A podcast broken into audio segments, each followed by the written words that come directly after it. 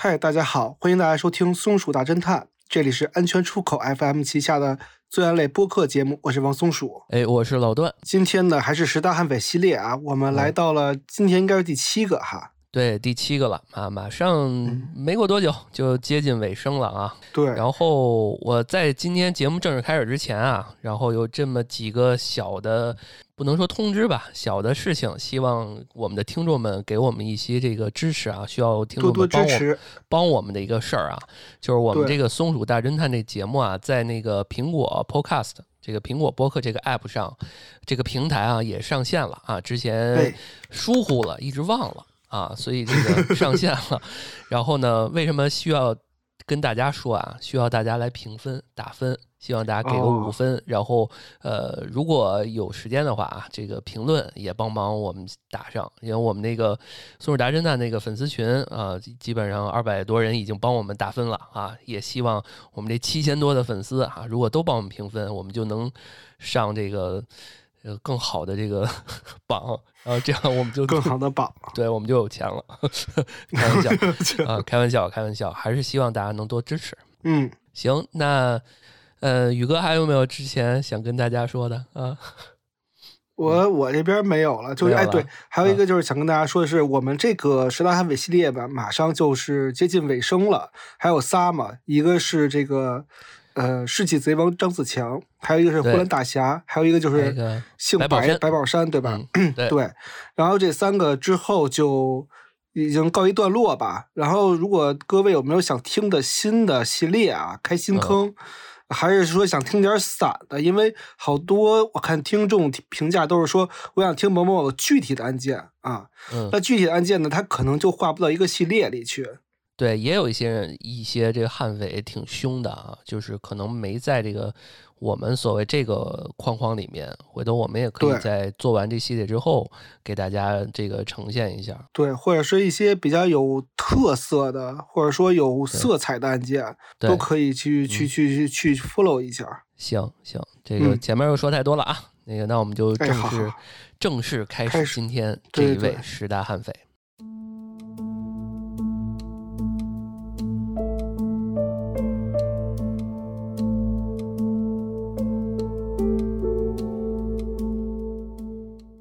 那其实之前啊，这个悍匪有一个电影是由王千源跟吴彦祖主演的啊，在二零二零年十一月上映的警匪大片叫《除暴》这个电影，不知道听众有没有看过的啊？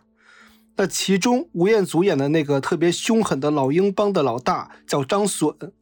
那其实我在看完这部电影之后啊有一个感慨，就是说，哎，收手吧，阿祖，就是什么意思呢？就是当时大家都觉得说，哎，那个新警察故事的阿祖又回来了。吴彦祖好像很少演反派，就是这两部其实给大家印象都还挺深刻的，尤其是比较深刻。对，那《除暴》里边那造型、那发型也挺挺得劲。哎，那确实是比较有样儿哈。嗯，对。而其实《除暴》里面的张隼和他的老鹰帮啊，都是有着历史原型的。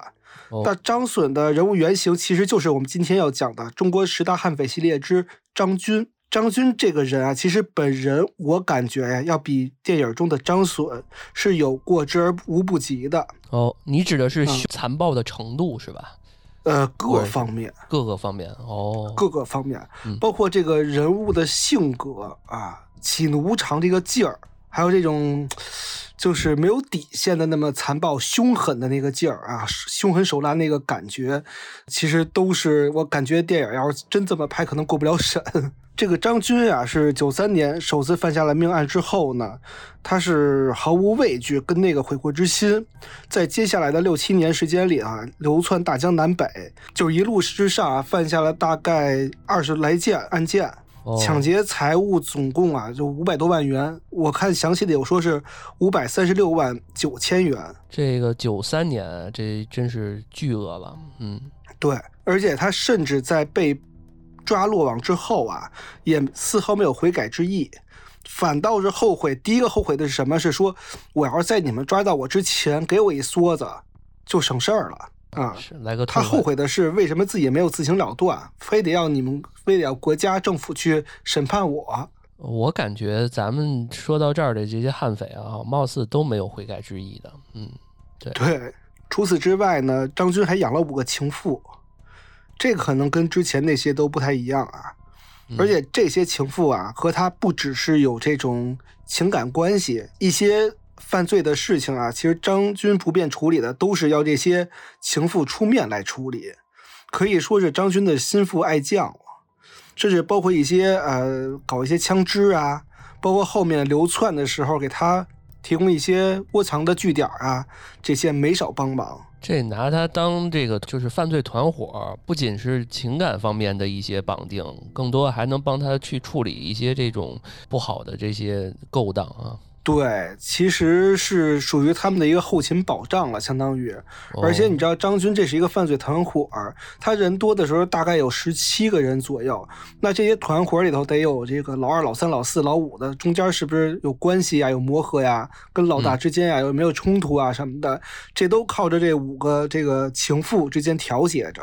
这都不是情妇了啊，这是心腹。嗯，是的，甚至有些人可以排得上是前三号的。前三号指的是指的是审判时候的顺序，这个审判的顺序相当于他们犯下的恶行。头号的肯定是张军嘛？对，哦，明白了。那第二号的其实就是他其中的一个呃情情人，那就是。再聊聊吧，就是他究竟为什么犯下这么多的罪行？到底是什么样的罪行啊？聊聊张军这个人。首先，我们先看看少年时代的张军，他到底是人之初性本善呢，还是性本恶？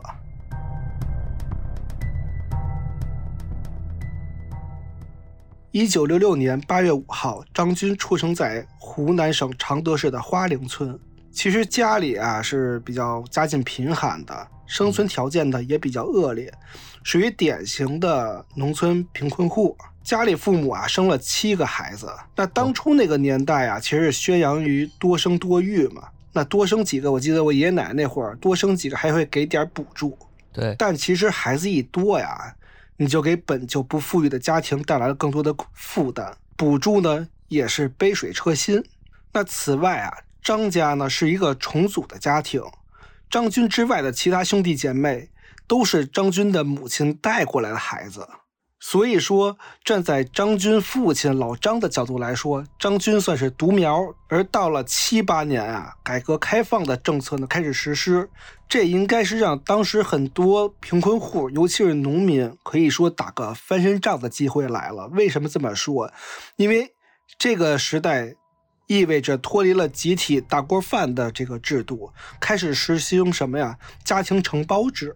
啊，就是说努力干活有余量算自己的哦。那他们这种就是家里面人多的，就优势就来了。对呀，你可以多承包嘛，对吧？对呀，这个你看啊，六六年生人，他也有有一些兄弟姐妹，这时候七八年了，他们都是十五六岁，对吧？十三四岁，其实已经可以干活了。而且张军应该是最小的那个，因为他其他都不是他的嘛。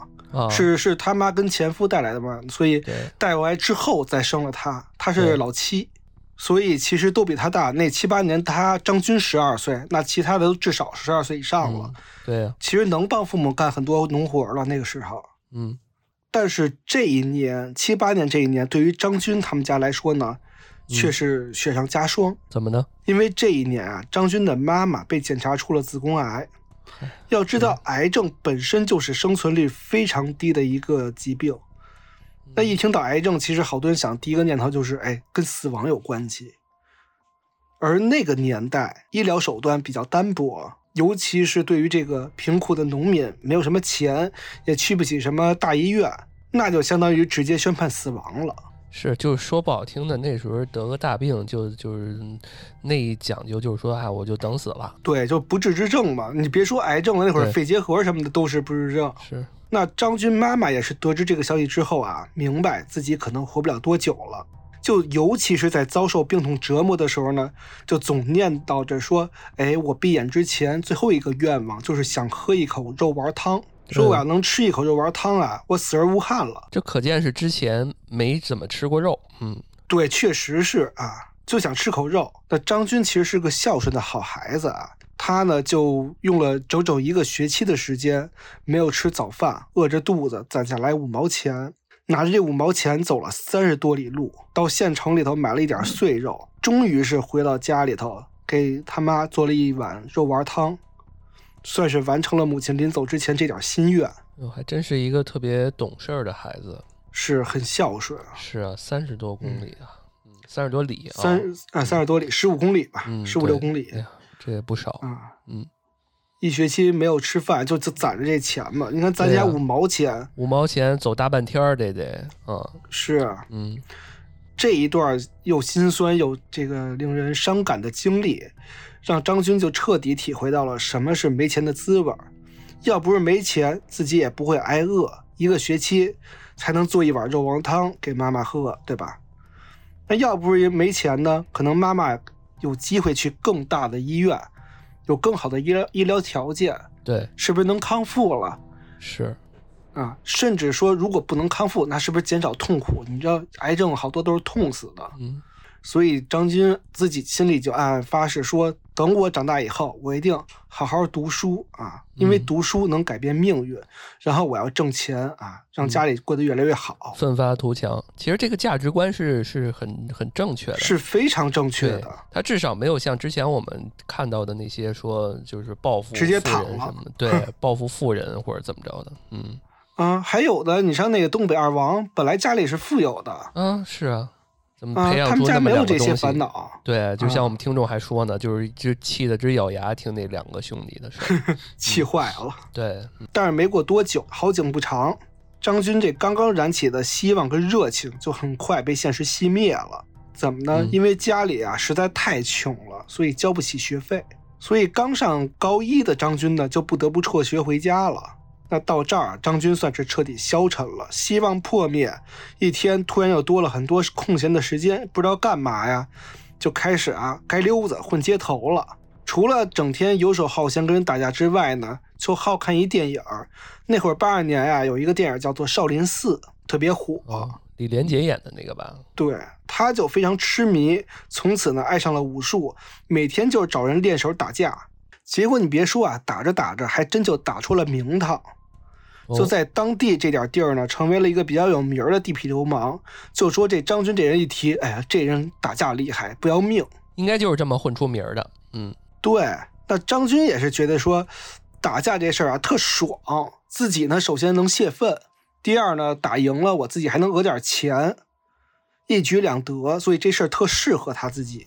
嗯嗯，再加上其实这家里妈妈没得早，这父亲文化水平也不高，缺乏对于这个孩子的教育程度嘛，嗯就从小就是没有什么道德上的约束。这一来二去啊，就让张军的性格跟三观呢逐渐就扭曲了，就变得是什么又叛逆又冷血，就开始了走向悍匪的第一步啊。嗯，所以你说这孩子啊，善与恶转变就在那一瞬间。这个稍有不慎就走歪路了。我之前还在想，我说他爸在干嘛呢？估计也是一个不是特别有想法、主意，然后默默无闻的那么一个人，而且那么多孩子得养嘛，对吧？对啊，那会儿嗯其实就是奔奔口饭嘛，你家七个孩子，这个另外一半没了，就靠你自己一人养七口啊。这个真的是除了奔命没别的能能干的了。嗯到了八三年的冬天啊，张军这一年十七岁，那也是街溜子，每天呢闲的是没事儿，不是在街上溜达就劫钱嘛。那他就正寻摸着说，哎，我找谁劫呢？哎，盯上了这么一个受害者，就那个人也发现他注意到了，是吧？就拔腿就想跑，跑着跑着呢，就被张军啊逼到了河边儿，那也就慌不择路了，就一猛子扎到河里去了。冬天呀，是吧？这冬天的河里头，哪哪怕南方也够冷的呀。嗯一般这种小流氓啊，也就是说那个骂两句，跺两句脚，就不跟他一般见识就走了。这张军不介，他狠毒，他也跟着跳了河。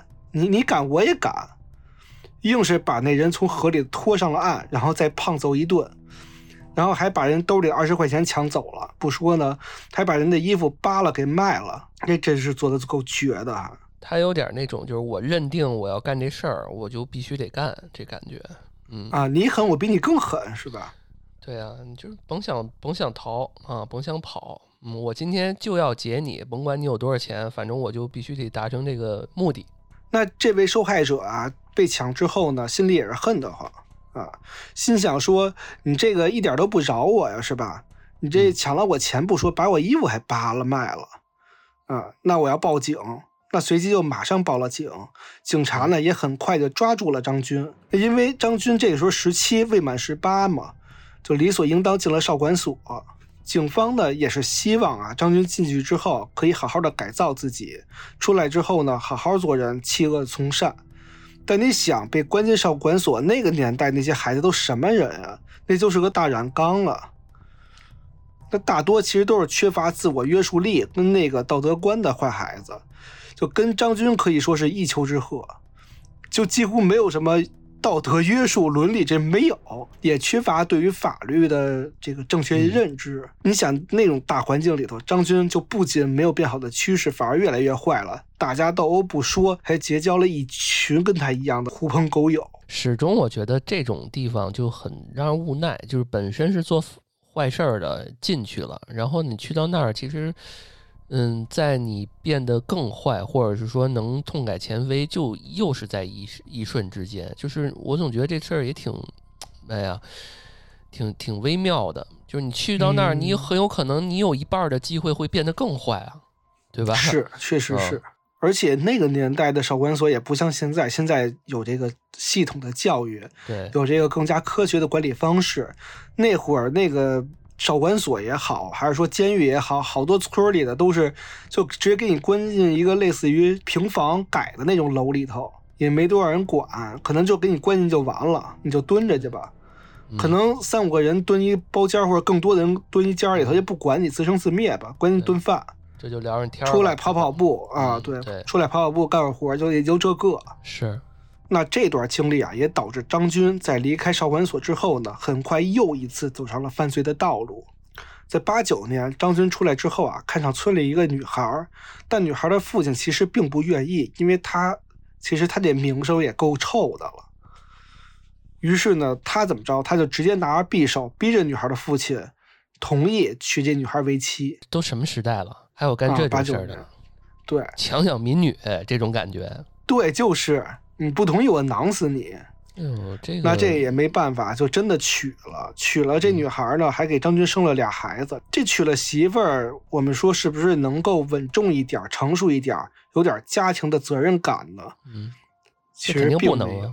嗯，对，肯定不能。张军依然是游手好闲，整天就想着说，哎，怎么来钱快啊？最后思来想去，还得抢来的快，就慢慢的开始小偷小抢。时间慢慢的到了九一年六月二十五号，张军就又一次踏上了抢劫的道路。这次啊，他带着一杆自制的猎枪。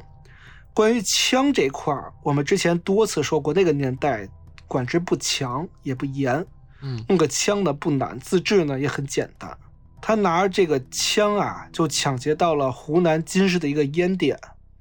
当时他就直接用汽油啊烧开了这木门。进去之后呢，发现有一个老头躲在屋里，二话不说就立刻用枪把老头给打伤了，然后直接一一哄而上，一抢而光，抢完扬长而去。哎呦，他这个，哎呀，我总觉得他这个人，嗯，从你一开始说这个人到现在，我感觉他好像这个情绪方面有一个特别大的缺失，就是让我觉得怎么就突然间急转直下。变成这么一个愣货，又愣又凶凶残的，从他强抢民女到这个开始就直接就又烧又打，完全就没有威逼利诱。当然，我觉得那也不对啊，就是你你吓唬吓唬也行啊，上来就直接弄。嗯，我觉得他缺乏，就是他首先对法律的意识肯定是淡薄的，就不不理解。他对这个，嗯，对。第二，我觉得他也没有道德的约束。他也不觉得这么做会给别人带来什么痛苦，反正他自己是一个自私自利的人，所以他只要自己舒服了，他甭管用什么手段，用最直接的就可以了。他可能也没有什么过脑子呢，这会儿。嗯，哎呀，不理解，真的不理解。嗯，这是张军第一次犯罪啊，事后啊也没有人找他，他就觉得没事之后呢，就更加的肆无忌惮了。到了九三年，张军听说安乡县的一个服饰店的女老板啊筹了一笔钱，准备啊去海南做生意，于是他就拉着少管所认识的叫刘宝刚这个人，准备去抢。两个人呢就带了一把自制的钢珠枪，就打钢珠、钢弹的那种嘛。嗯，那就冲进了这个死人，那也能打死对，那能、对那距离近的话，真是能受伤。嗯，嗯是，嗯带着这把枪就冲进了这副食品店。这老板一看有人拿枪，肯定抢劫呀，对吧？就大喊一声“救命啊！有人来抢劫了！”这嗷嗷一嗓子下去啊，是给张军真的喊慌了，对着店内呢就一通乱射。就他也没看人，就瞎打嘛。好巧不巧，弹出去的弹珠啊，就打在了他那同伙刘宝刚的身上，给打伤了。看着附近的人呢，随着这个叫声跟这个枪响引来很多人嘛，越来越多。张军二话不说就背着刘宝刚赶紧跑。他其实本来想打算把这刘宝刚啊送到他的那个老丈人家里躲两天，但是呢，因为带一个受伤的人跑实在太不方便了，是，尤其在对，然后他就打算把这刘宝刚啊藏到附近的河边儿。那就这么藏了一天。第二天，他要听到村里有广播找卫生员开会，他以为是被发现了呢。回去呢，就直接用铁锤砸死了刘宝刚。啊，然后把尸体都到丢到河里，自己跑到了福州。你说这个和什么逻辑呢？就是，哎呀，就直接就这不还是同伴儿吗？就直接杀人灭口，这是他第一次杀人吧？对，这是他第一次杀人，是自己人。啊，哇塞，不是这个逻辑，哎呀，真是没没想明白。对，然后后来警方也不明白，说你为什么第一次杀人是杀同伴儿的。这后来在落网之后啊，张军的解释是说说他走路不利索，我不杀了他，他就会拖累我。就由此可见，张军是一个极度自私，而且他的恶念啊是膨胀到极点了。我现在到现在，我还是不是特别能接受他这个情感，这个人性急转直下的这这一点。转变太快了，之前对，还一学期不吃饭的，对啊，对啊，突然变成这么一个人，真是太快了。而且你说这个人如果他连累了你，你把他放下，你自己跑不就完了吗？不是他他，我觉得啊，呃，他的逻辑是说，他把他放了之后，他会捅出来他们之前那个抢劫粮食店的这个事儿，所以他直接要杀人灭口？对他把这事儿就直接就掐了啊，就是极端，真是够啊狠的。就是很极嗯端啊。然后他不是跑到福州嘛？到了福州之后啊，他也开始反思了，开始动脑子了。他就觉得说，哎，我自己之前确实有点鲁莽了，抢不到钱不说，自己呢还容易被抓。嗯于是他开始学习，他买了好多关于犯罪心理学方面的书，就开始有意识的练习一些套路。什么套路呢？比如说扮一些有钱人，去引诱那些小姐啊，偷然后偷他们钱包之类的这些事儿哦，啊。这之前在《劳荣枝》里面好像类似于有这种是吧？有点这就是啊群体啊，就是这个偷的群体。对，针对的是这个失足少、失足女这些嘛。然后他是为了这个，呃，嗯好欺负人家。他们也有现钱，对吧？对然后他们也不愿意报警，即使真出现问题的话，他们的身份可能也比较的模糊。嗯，家里面人可能嗯失不好联的也查比较久，对，嗯，对，嗯那这套路，嗯，实行的怎么样啊？其实光有套路，他觉得还不够，嗯手里呢得有把硬家伙。之前那个弹珠枪啊，这火力太次了。是于是张军就从广西偷渡到了越南，打算呢搞两把真枪。可直到花光了所有钱呢，也没找到到底去哪儿买枪，也不知道他这人真傻假傻呀。他实在是没办法，再这么下去饭都吃不起了，怎么办呢？他打算跑到军营里，说这哪有枪啊？军营有枪，那我去军营抢呗。说我偷两把不就完了吗？结果刚到军营，他就被抓了。哇，这还有国际上的事儿，我天哪！这越南嗯军方也是觉得说哪儿来这么一傻缺呀、是吧？就把他当成了一个难民啊，关押起来，派送回国了。被押送回国之后啊，他又立即被关进了这个看守所。这还挺好，这那时候没诈骗，这要是那什么，他估计都押不回来啊，谁 那时候送回来啊？哎，如果那个时候他要是被押到缅北那种地方的话，可能就已经除一害了，为国家真对啊，的。对啊，是，但那会儿看守所啊没那么森严，他可能就是一个农院儿，然后呢每天也就是几个人看着，张军啊就找了个农忙的机会他跑了出来。那您这跟那个少管所没什么区别。对对对，比那个稍微多一点，就是承认度。啊，是，嗯。跑出来之后呢，在广西的一个采石场找了一份打石头的工作，就想着说自己先挣点钱糊口，然后到时候看情况再说。结果干了半年多，一子儿没捞着，也没存下来什么钱，结果就忍到了第二年春节呢。他是贼心不死，就想通过老办法来捞钱。什么老办法呀？就抢钱来钱快呗。嗯，对。那没多久啊，他就盯上了一个做生意的湖北人，他就觉得这个老板啊有油水可捞。于是，在这个九四年的二月八号这一天，张军找准机会就开枪打死了那个生意人，就是背后跟着他。等到他把钱要拿出来的时候，就开枪了。开枪当地就是当时就打死了他。然后呢，当时那么多人呢，就抢了六千多块钱，拿着这些钱，他逃到了云南。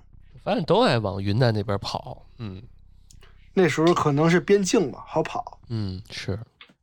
人这个叫什么？地大物博，人烟稀少。嗯，那区域，嗯，就是属于那个什么天高皇帝远，是吧？对，地形也比较复杂。这个什么，这个树树冠什么的也都比较这个错杂，都是山嘛，对对，不好找。嗯，那到了云南，这个张军算是山山穷水尽了，他也人生地不熟的，然后也不知道有什么钱，是吧？那。总有一天钱花光了怎么办呢？那找不到工作，挣不着钱，也不敢继续犯罪啊。在绝境的时候呢，张军很巧合的情况下遇到了他第一个情妇，叫严敏。严敏是重庆人啊，当时三十二岁，也是个失足少女、失足小姐。三十二岁，其实在他们那行业属于老员工了。那老员工呢，可能就没有新员工来钱快。于是严敏就打算说做个兼职，去这个。边境搞点白面走私业务，挣点快钱。那俩人都不是什么好鸟，这臭味相投，很快就搞在了一起。严敏当时因为这个老员工嘛，业务不太好了。那他遇到了张军之后啊，觉得有靠山了，就自己呢花钱资助张军买了一把五四式的手枪。这次有了张军撑腰，严敏的胆子也就大了起来。他就把两个仇家，就是业务跟他有冲突的同行呢，让张军给他骗到了山上，然后呢，对他们实行了抢劫，并杀害了俩人。这真的是臭味相投啊！有两条无辜的生命啊！拿到枪之后啊，张军就说：“哎，咱有武器了，咱可以一起谋划作案了。”两个月之后，两个人呢就来到了重庆。因为第一，重庆是严敏的这个算是老家了。然后呢，重庆的有钱大老板啊，也比云南多一些，对，比较好找。时间很快来到了九五年一月二十五号，严敏在渝中区某家银行里头假装办业务，实际上他是在找下手的目标。很快呢，他就盯上了一个包工头。那个时候，包工头给大家发工资也是现金发嘛。对对，又赶上了你看一月二十五号春节嘛。就刚好取的就是给大家这个农民工，是吧？发工钱，对啊，发工钱借工钱的五万块钱现金，啊，他看到那个取出来之后啊，赶紧给躲在门后的这个张军发了个信号，张军就赶紧尾随在包工头后面，等到没人的地方呢，直接棒一枪爆头，抢走了包工头的五万现金。这九五年五万块钱可真不少了。真不少，真是一笔钱了。我就在想，那年代就是咣咣咣这么开枪，没什么，嗯，就就就就跟很平常的事情是吗？就是很稀疏平常，就或者是一声巨响。现在我比如说我们这时代啊，就是近十年，假如说突然有个巨响，那肯定不吸引不少人来。他那声也不小，可能那年代就这样。可能以为工地掉了个什么东西呢？确实是他可能去了一个，因为他是工头嘛，他可能在工地里。那你觉得工地一枪，他那声音可能跟那个掉了个铁钎啊什么的，是吧？或者说那工地本来就施工的砸地基呢，比较嘈杂。那抢到钱之后啊，张军就迅速的逃离了现场。那他为了防备警方的追踪呢，他往相反的方向走了好几个巷子，才又搭车回到了原来远离渝中区的这个沙坪坝。在出租房里面呢，严敏看见那么多钱，真是吓得这目瞪口呆了。令他更惴惴不安的是说什么呀？就是张军给他讲抢钱的过程的时候说：“哎，我告诉你，打哪哪哪最容易毙命啊，不容易反抗，不留后患。”张军就把这些杀人的手法呀，就是非常轻描淡写的给他讲，像杀鸡一样给他讲述出来，这吓得严敏是这个不行啊，心直突突的跳。那冲击感其实挺强的，对于一对个啊对，就是你他可能不不形容这么嗯仔细，嗯，可能还好。那太真实感了。这可能比我现在形容的都更真实，而且呢，其实我觉得啊，这块儿是为了拉严敏下水。就当天夜里，张军就索性把自己杀人史，哎，我杀了几个人，我那同伙我怎么干死的，就毫无保留的全都讲给了严敏听。这时候，张军前后算起来已经背负了六条人命了。他就威胁严敏说：“说你现在也参与了杀人，你要是走漏了风声，你下场跟他们一样。”哦，这还有点威胁了。对啊，从此严敏就彻底离不开张军了，他们俩属于一条绳上的蚂蚱了。对，这个打引号的离不开，你们没办法。嗯，对啊，嗯因为绑定了嘛，你这个怎么着这？而且你要是现在想跑，张军肯定又反而，就是想弄到你，你这抓着你就弄死你，那肯定不敢。所以严敏就成为了张军在重庆的第一联系人，还有他的运枪的工具。那张军其实觉得就是说，一直跟一个女人在一起，容易被人发现行踪，自己呢应该在重庆再辟窝点儿，这个窝点儿也得有女人。而且这个女人呢，还得是重庆人，有本地人打掩护，公安机关查案子的时候放松警惕。如果是外地人呢，自己就很容易被盯上嘛。这倒是。于是张军就跟严敏说：“说最近啊，风声查得紧，因为严敏是不是重庆市区人，他是涪陵人，你先去涪陵避避风头。那就这样，把严敏送回老家之后啊，张军通过婚介所介绍啊，认识了这个征婚的秦直弼。这怎么还去婚介所了？这还挺有目的性的。这名字也够怪的，秦直弼。秦直弼，秦是秦始皇的秦，直是直接的直，弼是这个碧绿的碧啊啊。当年张军二十九岁，秦直弼四十三岁，哎呦，大他十四对，岁。年长一些啊。很快啊，秦直弼就被张军给征服了，因为首先他年长一些嘛，啊，对吧？然后第二是这个，这你要喜喜欢弟弟，弟弟呢还有点钱，那更喜欢了。大小伙子嘛，对，嗯，对于是就对张军是宠爱有加，主打一个顺从。嗯，哎，你别说，我感觉从某种意义上来讲，这位是不是未来可能会比较猛一点儿、狠一点儿？这位，哎，这还真是让你给猜对了听起来有点这劲头子啊，啊！这就是那个二号人物。是吧？啊，嗯、这个秦之璧啊，是张军所有情妇里最猛的一个。他曾经是多次女扮男装，直接参与了抢劫、踩点儿、打探消息，名副其实的二号罪犯。那其实，其实张军没有那么爱秦之璧，他认为他亲口说的啊，说秦之璧啊人傻而胆儿大，正好呢可以协助我犯罪，嗯，很多案子呢都是他的功劳，而且很多案子啊他也是知情人，然后还嘲笑呢，说这秦之璧啊他贪财好色，只要满足他，让他干啥都行。哎呀，这就是直接找了一徒弟啊，来给他打下手的，这么感觉。啊嗯，而秦之璧也认为说自己之所以有今天会跟着他干，一是因为吃了没文化的亏，二是不懂法，受了这个张军的蛊惑了，这往后这么着吧，其实意义也不太大啊。没什么用。哈。对，就是就就如果要怪，就怪自己啊。到了九五年，这俩人呢就踩点儿，看中了重庆市友谊华侨商场沙坪坝分店的黄金柜台，卖黄金首饰的。哦，啊，那踩了三个月的点儿，嗯设计周密的逃跑线路和应对之策。到了九五年十二月二十二号上午，张军还拉着秦之璧呢偷一辆黑色摩托车作为作案工具。那到了下午啊，两个人也是准备了其他的作案工具。这个时候，秦之璧女扮男装，她把头发挽起，戴上帽子，上上身穿着这个男士的夹克衣，下面穿的是一个深蓝色牛仔裤，脚里头踩着一个旅游鞋。啊，两个人呢神不知鬼不觉的就开车来到了这个金店门口。等到晚上六点半，这个点儿正是上下班高峰期，商场里呢也是非常的繁华杂乱。张军和秦之璧呢就混入人群中，这顺着人群啊就大步走向了黄军的专柜，然后掏出枪，直接对着营业员的头部说：“不许动！”那没等到营业员反应过来呢，秦之璧就迫不及待地冲进了柜台，然后直接二话不说往包里塞首饰。他怎么这么融会贯通啊？就是这抢劫上来就真他他爱财呀、哎呦，他是不是在没认识张军之前，他就否过这些东西啊？就也不是一擅长，我感觉。啊，人家你想，他们踩点踩了仨月呢，可能已经蕊了好几次了。哦，也是熟练了，也是也是，嗯。这包都快装满了，营业员才反应过来，大喊了一声说：“抢劫了！”结果话音还没落啊，张军抬手就是一枪，击中他的胸部，营业员应声倒地。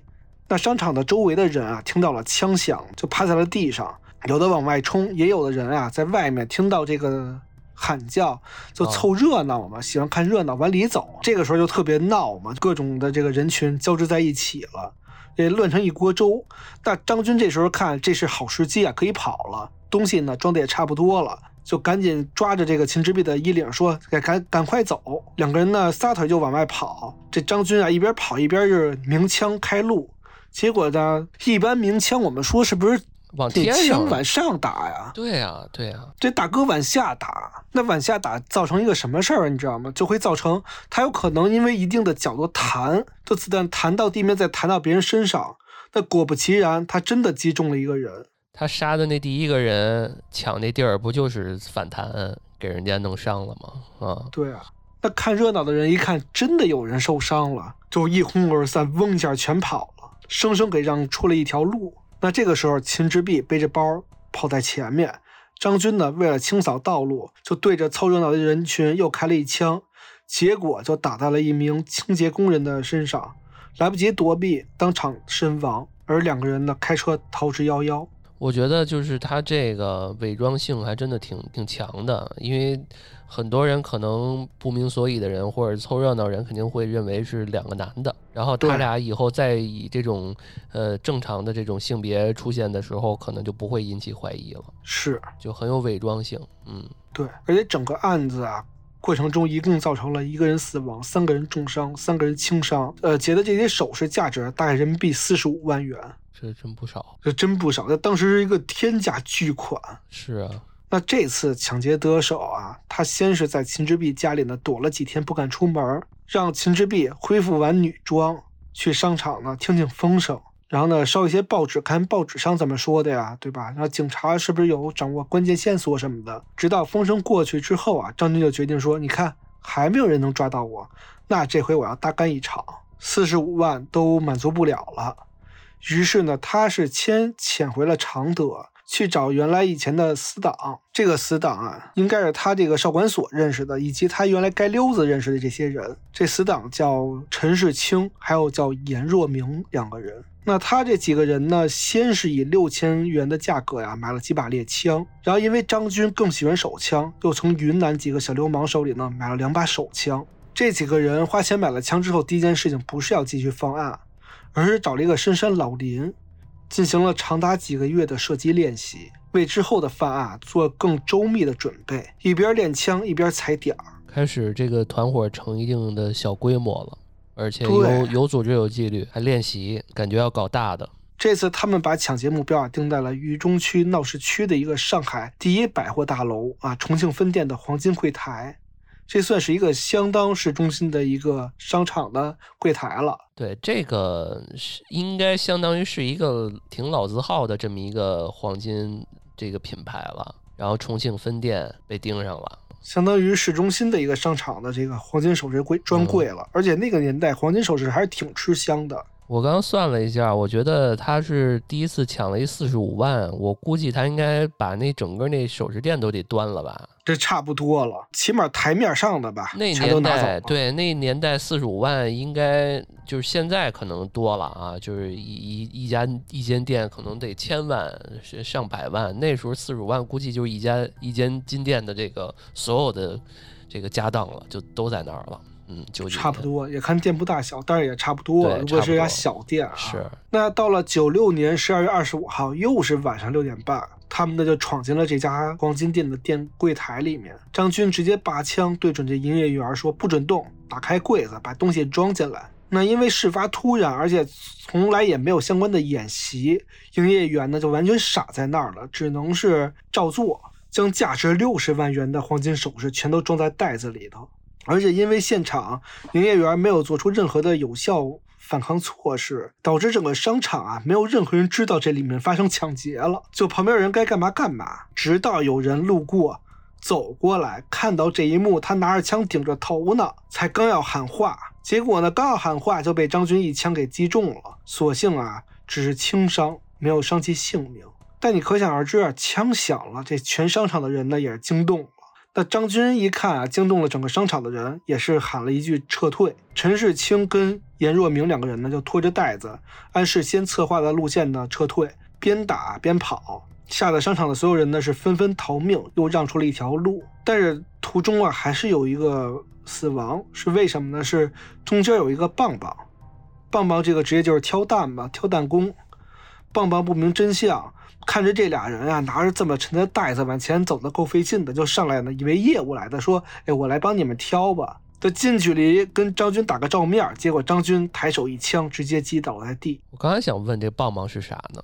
棒棒就是你看那个爬这个什么峨眉山啊之类的，然后有一个人挑着担子，那个就是棒棒，就是拿一根棒，所有商场还有棒棒哈，可能这是那个那个区域那个地域的问题了，嗯。就是需要有这样的人，嗯。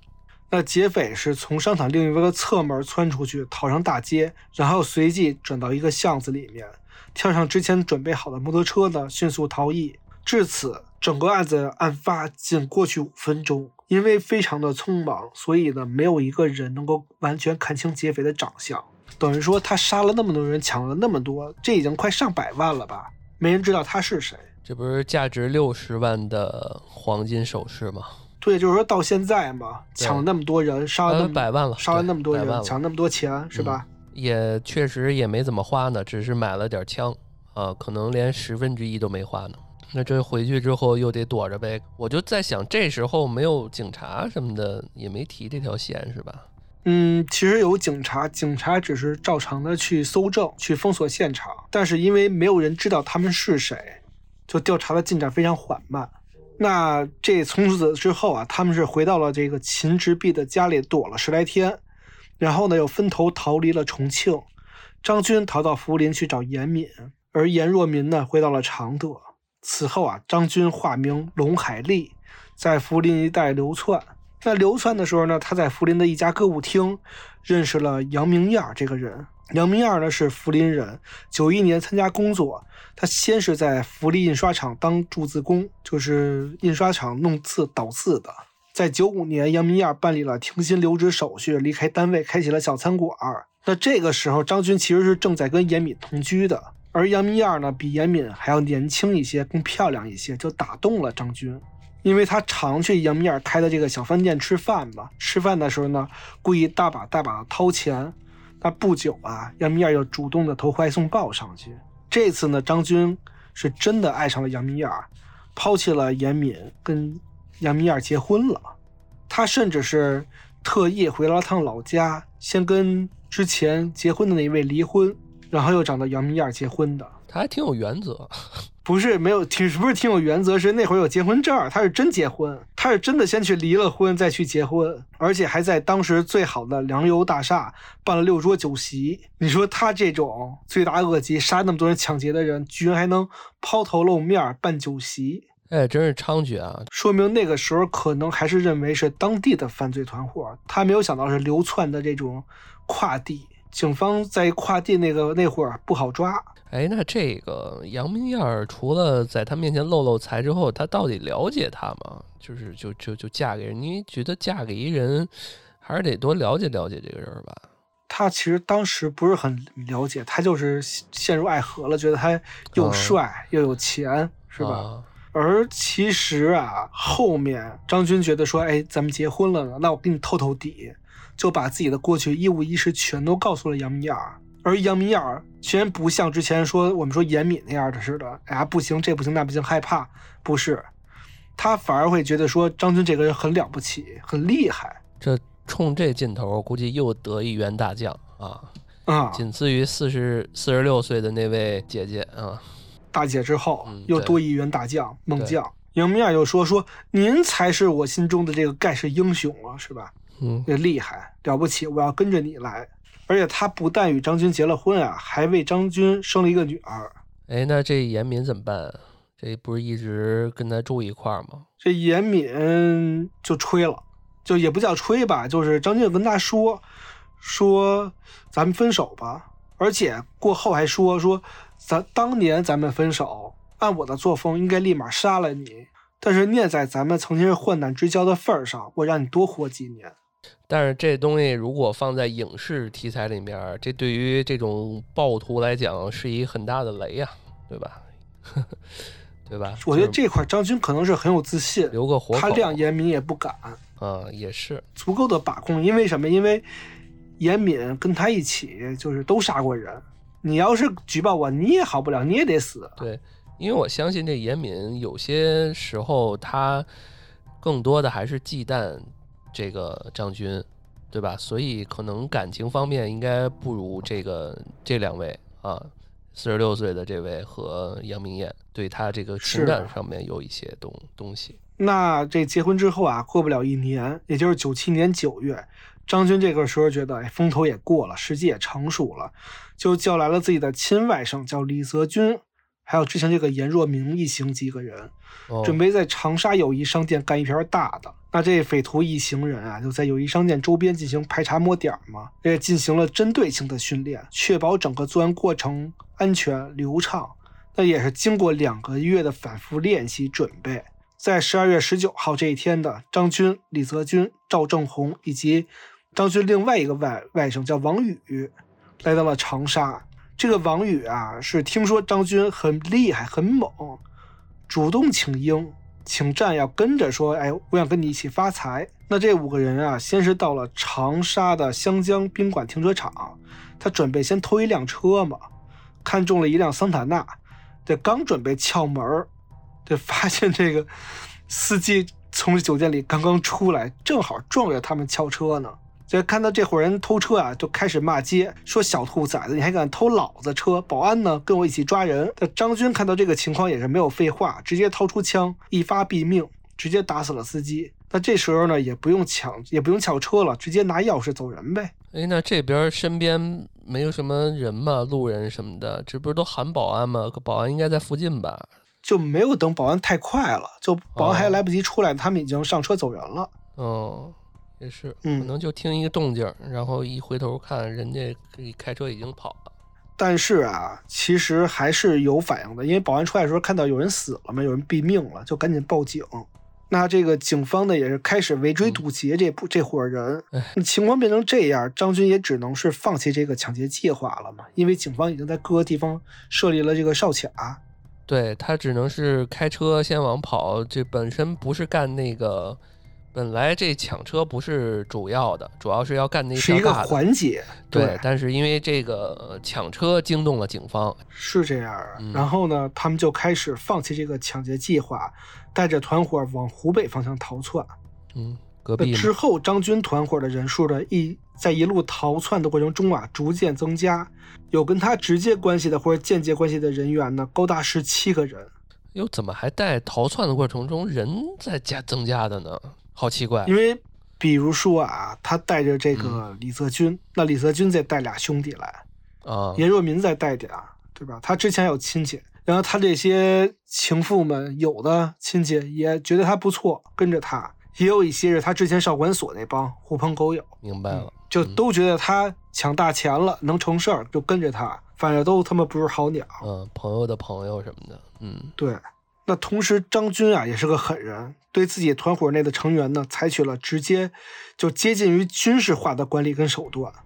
其中，因为李泽军啊，他是在海军某部队呢服役过四年，所以他知道怎么去训练。他就主要抓这个，把这个普通混混锻炼成职业化的匪徒。他是一个教官现在，而且张军在整个团队内部表现出非常强的独裁倾向。根据其他的团伙成员交代啊，说张军要求犯罪集团的所有成员必须听他的指挥行事，不能有任何形式的反对行为。如果稍有忤逆，要么就是轻则一顿毒打，重则就是打进医院，变相的虐待。他还是挺有这个团队的这个手腕的，嗯，我觉得对他是一个铁腕，挺狠的，嗯。而且他是为了保证团伙内部成员犯罪水平。足够协助他犯罪的情况下呢，他会时不时的召集这些成员，在偏远的山区里进行体能、射击、开车等一些相关技能的训练。这块儿已经开始整那个术业有专攻这块儿了。嗯，对，专业性的。而且后来啊，从这些搜查窝点缴获出来的一些物品。看出来说什么呀？这个张军首先他非常重视自己成员的技术水平，而且呢也非常希望自己的成员呀能培养出真正的悍匪，跟他一样独当一面的。他希望自己能像香港的这个张子强一样威风。哎，咱们内地都把自己称为这个内陆版张子强啊？嗯，可能都有个那种大侠梦，可能但是这些大侠和英雄梦只是拜错了方向。是，你看他一开始喜欢的是少林寺啊。其实是比较正的，是对吧？后来就少林寺变成张子强了，不知道为什么。嗯，对，走歪了，一一念之间。呃，我们话又说回来啊，张军这团伙啊，一路走，逃进了湖北省的境内，结果就在到公安县检查站的时候呢，遭遇了阻拦。于是张军就说：“说我自己啊是公安部队特派员，你必须放行，无权查看我的证件。”我呢也不会给你交什么过关费的，什么过路费都没有。这一一来一回啊，这双方就产生了口角。哦，这个时候呢，那个治安协管员发现这个车跟长沙抢劫那辆车呢特征特别相似，就赶紧想去报案。可惜啊，还没来得及跑，旁边的这个赵正红用一支猎枪呢就射杀了这名。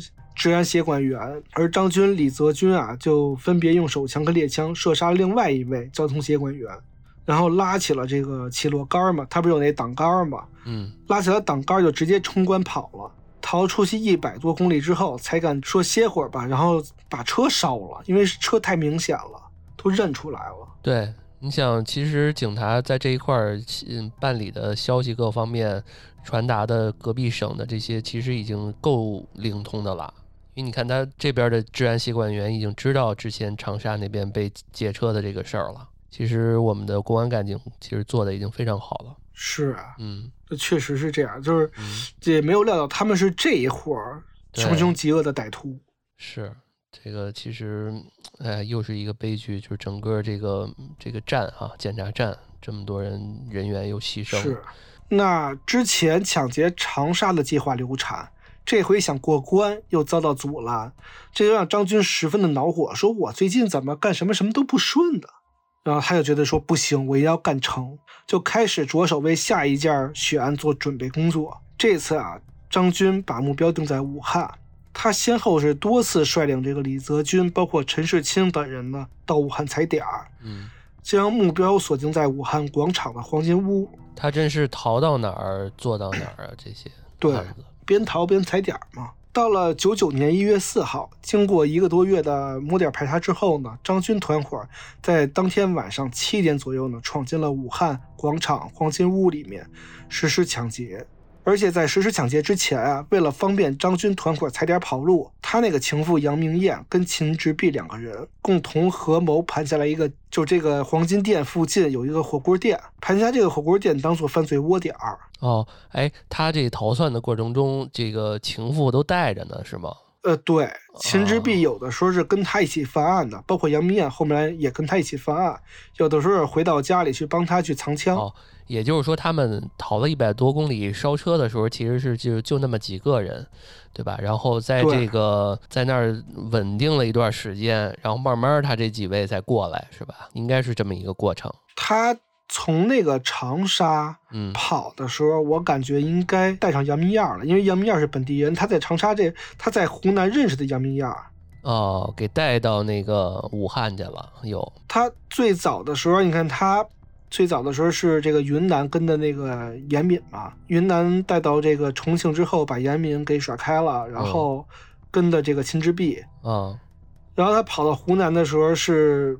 把秦之璧留到了这个重庆，当时，哦，然后遇到了这个杨明艳，哦，然后带着杨明艳呢就来到了武汉，然后这个时候也把这个秦之璧叫过来了，说你们一起盘个火锅店，给我们当窝点去踩点用。所以这秦之璧是专程过来的，对，专程过来的，一是觉得有钱挣，因为这个金店还是收益颇丰的，二是我觉得他也是真爱这个张军，支持，我觉得他很支持他，嗯，真顺着他，是百依百顺。是的，得力干将。那按照事先的计划啊，陈世清先是用车兜了一圈，然后从另外一个反方向开进了武汉广场，把车停在地下停车库的这个标牌之下。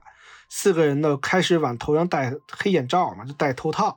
那这个时候呢，一个保安觉得不对劲，说这车怎么开成这样，而且反方向进来的，就刚要过来去这个问一下什么情况，看看。这个时候张金赶紧就拉住衣领，遮住这个脸，打开车门，迎上去说：“说我们是省公安厅来执行任务的，你现在把对讲机关了，跟我走。”那保安觉得说哪儿啊？你就执行任务的，你这蒙着面跟我说执行任务的，我认你吗？说你别慌，你们要真是来执行任务的，就通知我们主管部门，让主管部门跟我说。那张军一看这个你不吃这套是吧？那我也不跟你废话，直接拔枪对准脑袋就是一枪。这索性啊，这个溜着保安的帽子飞过去了，保安摔了一跤，直接趴到了地上。张军呢，这个时候也不理会这个保安，直接跳下车就朝着广场的五号门里冲。这五号门里头就是这个金店，而且这个时候他真的是穷凶极恶呀。他怎么冲的呢？他是冲在最前面，后面带了一帮弟兄，一边冲一边冲着天花板就连开数枪。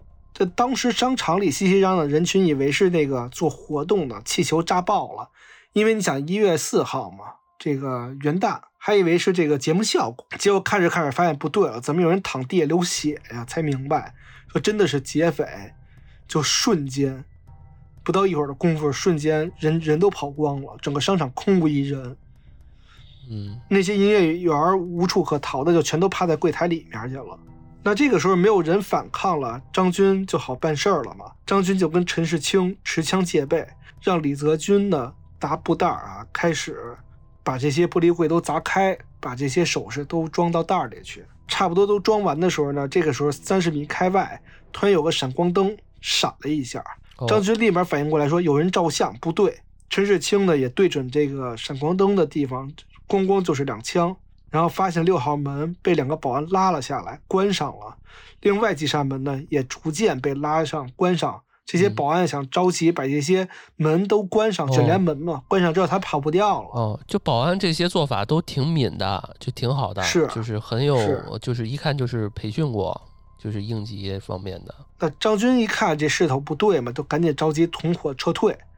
那等一伙人跑到车上，车子还没有发动的时候呢，两名巡警已经赶到了，应该是保安已经报了警了。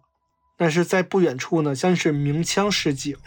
警察这次终于是到了现场啊！张军此时的第一反应是什么？不是跑，是立刻带领匪徒向警方进行开枪射击。由于匪徒非常多，枪呢也非常火力非常猛，情急之下，两名巡警只能躲到一辆运送钢筋的大货车后面，靠着这个货车进行还击。那在双方激烈的枪战之下，这货车上面一个湖北的民工呢就被击倒了哎，就是货车上还有司机呢。这就是又伤及了一位无辜，这可以理解为是张军等犯罪团伙第一次真正意义上来讲跟警察的一次交锋，对吧？是的，嗯，对。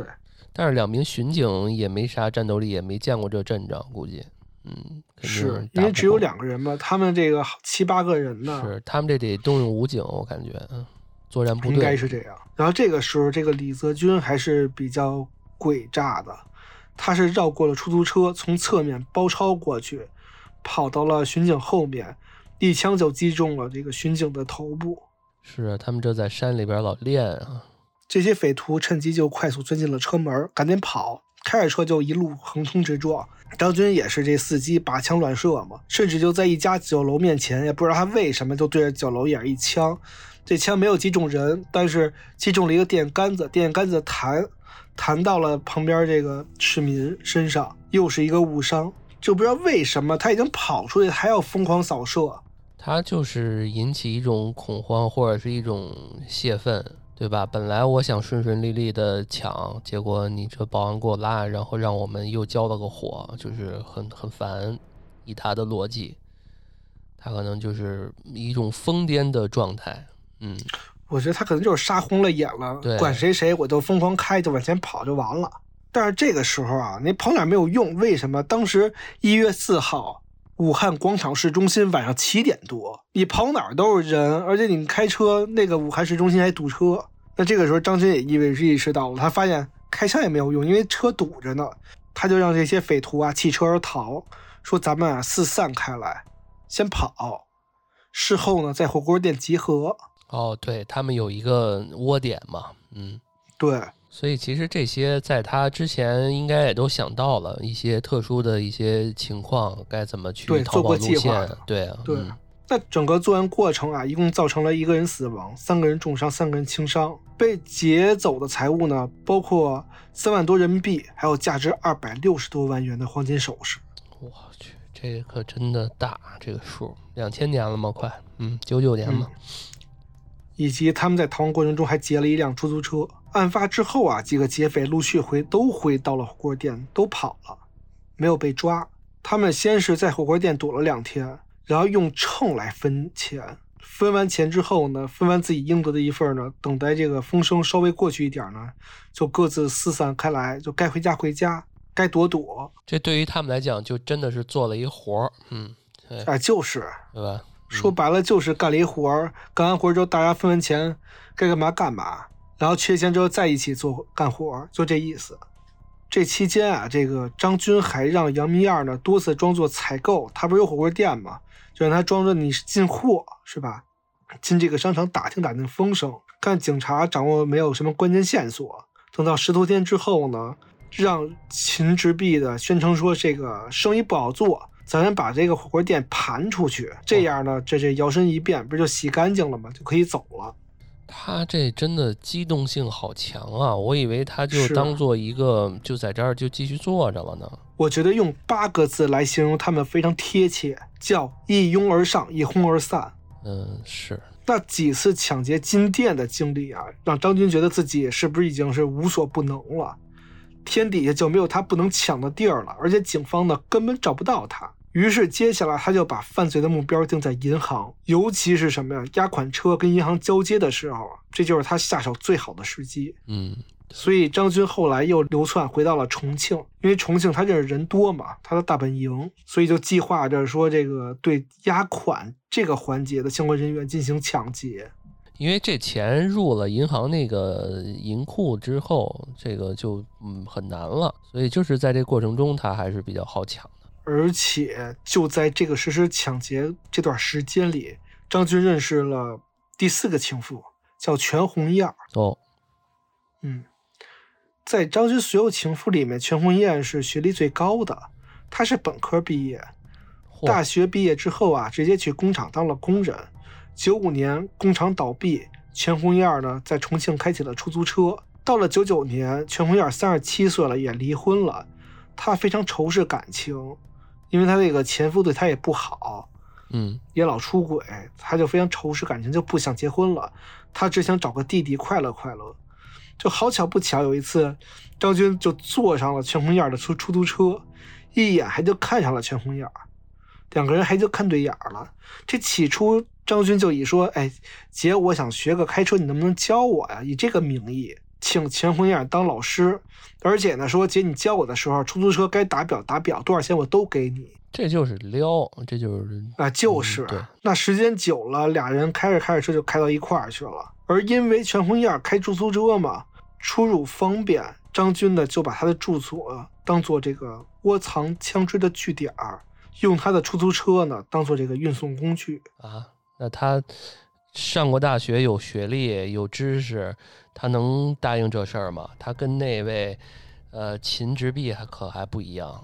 呃，刚开始，他对于张军的犯罪活动呢是非常害怕，而且非常反对的，说你不要再做了，收手吧，阿祖，是吧？不要再干了。但是呢，他却总是屈服于张军的甜言蜜语之中，就是觉得这事儿不对，但是张军一哄就听了。啊，也是好哄。好哄，也是一种常规的拉下水的这么一个一个过程，估计跟那个严就是威逼利诱，对吧？这个跟那严敏，我估计差不太多。